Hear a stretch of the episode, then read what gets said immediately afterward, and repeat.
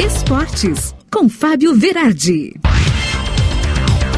Chegando com o Esportes desta terça-feira e o Grêmio tá carimbando seu passaporte para a Série B, né? Triste, mas uma realidade muito dura para o tricolor que caminha passos largos para jogar então a segunda divisão em 2022. Ontem tomou 2 a 0 do Atlético Goianiense, fez um primeiro tempo bom, legal, jogou muito bem, mas aí eu acho que a ansiedade bateu, Wagner Mancini escolheu errado substituições, né? E aí, mais uma vez, o Paulo Miranda falhou, foi expulso, comprometeu. O Grêmio tomou um primeiro gol, não soube reagir ao abalo e aí se perdeu geral em campo acabou sucumbindo, perdendo de 2 a 0, confirmando então a sua 14 derrota em 26 jogos. É um recorde histórico no Brasileirão para o Grêmio, né? Uma péssima campanha que, infelizmente, é merecedora de realmente de um rebaixamento. Agora o Grêmio entra no módulo milagre mais uma vez e vai enfrentar jogos bem difíceis nas próximas rodadas, inclusive um deles será o Grenal.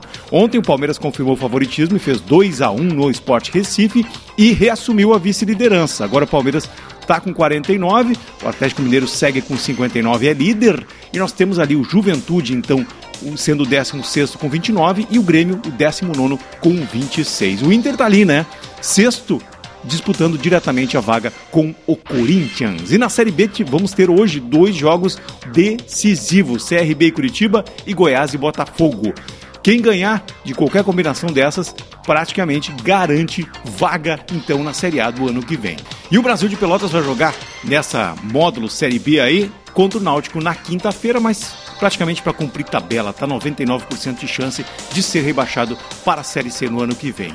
E o futebol americano, a NFL, tá dando uma audiência fantástica para a galera e olha, dá para entender porque é um jogo tático, organizado e que tem muita emoção. Ontem nós vimos o calouro kicker dos Saints chutar um field goal e acertar no finalzinho ali com chuva e tudo, sagrando a vitória do New Orleans Saints por 13 a 10 no Seattle Seahawks. E também a NBA tá dando polêmica, dando um monte de bafafá lá, porque algumas regras mudaram, principalmente as regras que falam sobre as faltas. Agora, não é qualquer encostãozinho ou qualquer jogadinha de malandragem que será falta. Então tem alguns jogadores se pronunciando. E quem se pronuncia, claro, né? São os mais habilidosos sempre. E ainda o rescaldo da Fórmula 1 de domingo, o GP das Américas, disputado no Texas, foi uma baita corrida, né? Verstappen ganhou mais uma vez, explodindo a torcida, tá 12 pontos na frente de Lewis Hamilton, mas a Mercedes segue como líder dos construtores com 460 pontos e meio e a Honda tá ali, né, na cola com 437 e meio. Foi uma corrida linda porque o Hamilton não abriu mão nunca, nunca, nunca de lutar pela vitória.